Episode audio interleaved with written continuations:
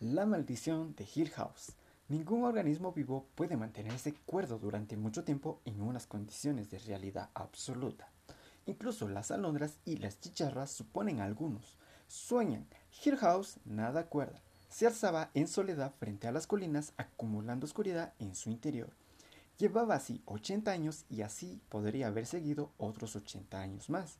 En su interior, las paredes mantenían su verticalidad los ladrillos se entrelazaban limpiamente, los suelos aguantaban firmes y las puertas permanecían cuidadosamente cerradas. El silencio empujaba incansable contra la madera y la piedra de Hill House, y lo que fuera que caminase allí dentro caminaba solo. John Montague era doctor en filosofía.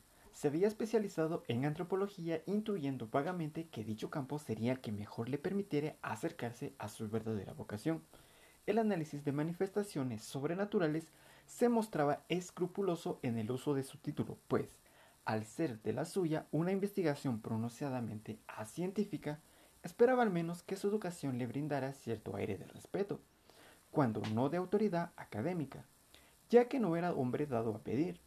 Le había resultado costoso tanto dinero como un orgullo alquilar Hill House por un periodo de tres meses pero esperaba que el revuelo que pretendía causar con la publicación de su obra definitiva acerca de las causas y efectos de las perturbaciones psíquicas que afectan lo que comúnmente conocemos como casas encantadas, recompensara plenamente sus sinsabores.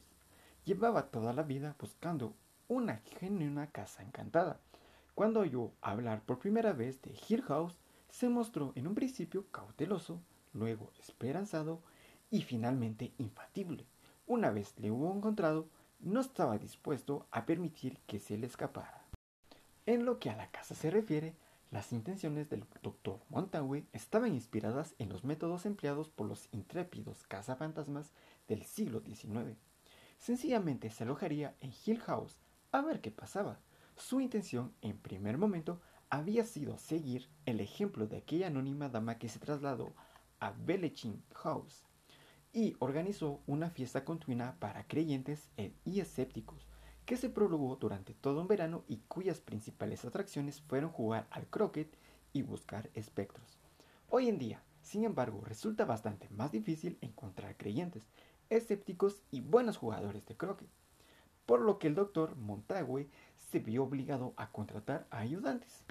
Quizá las ociosas costumbres de la vida victoriana se plagaran mejor a las necesidades de la investigación psíquica, o quizá la meticulosa documentación de fenómenos como método para determinar una realidad fuese un sistema prácticamente desaparecido.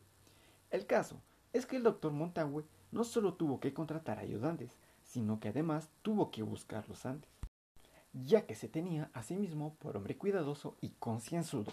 Dedicó un considerable periodo de tiempo a dicha búsqueda, peinó los archivos de sociedades psíquicas, los ficheros de periódicos sensacionalistas, los informes de parapsicólogos y acabó confeccionando un listado de nombres de individuos que se hubieran visto implicados, de un modo u otro, en uno u otro momento, en algún tipo de fenómeno paranormal, sin importar lo breve o dudoso del caso.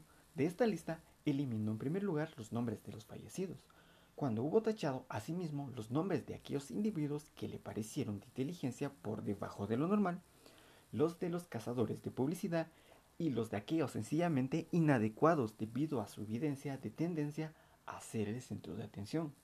Le quedaba quizá una docena de nombres. A continuación, cada una de estas personas recibió una carta del doctor Montague en la que le extendía una invitación a pasar todo el verano o parte de él en una cómoda casa vieja, pero perfectamente equipada con agua corriente, electricidad, calefacción central y ropa de cama limpia. El propósito de su estancia exponía claramente la carta. Era observar y analizar ciertas habladiduras desagradables que llevaban circulando prácticamente durante los 80 años que la existencia de la casa. Las cartas del doctor Montague no afirmaban abiertamente que Hill House estuviera encartada, porque el doctor Montague era hombre de ciencia y no pensaba fiarse demasiado de su suerte sin haber experimentado antes de una genuina manifestación psíquica. En consecuencia, Su carta tenía cierta dignidad ambigua, calculada para captar la imaginación de un tipo muy determinado de lector. A sus docenas de cartas, el señor Montague recibió cuatro respuestas.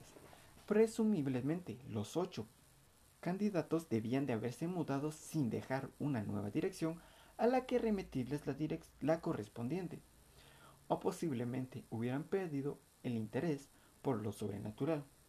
Quizá ni siquiera hubiera existido jamás. El doctor Montague volvió a escribir a los cuatro que respondieron indicándoles un día específico en el que la casa quedaría oficialmente lista para ser ocupada, incluyendo instrucciones detalladas sobre cómo llegar hasta ella, pues tal y como se vio obligado a explicarles, era complicado obtener información acerca del paradero de la casa, particularmente entre la comunidad rural que la rodeaba. El día antes de partir para Hill House, el doctor Montague fue persuadido para que aceptara entre su selecta compañía a un representante de la familia propiamente de la casa. Y recibió un telegrama de uno de sus candidatos, que se echaba atrás con una excusa claramente inventada. Otros de ellos nunca llegó a presentarse ni a escribir, quizá debido a la intervención de algún ineluble problema personal. Los otros dos sí que aparecieron.